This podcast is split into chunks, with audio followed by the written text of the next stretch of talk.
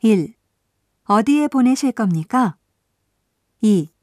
어떻게 보내드릴까요? 3.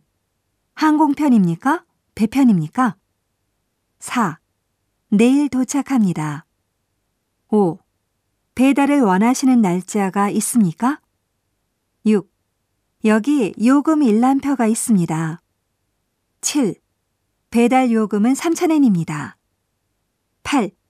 이 짐에는 뭐가 들어 있습니까? 9.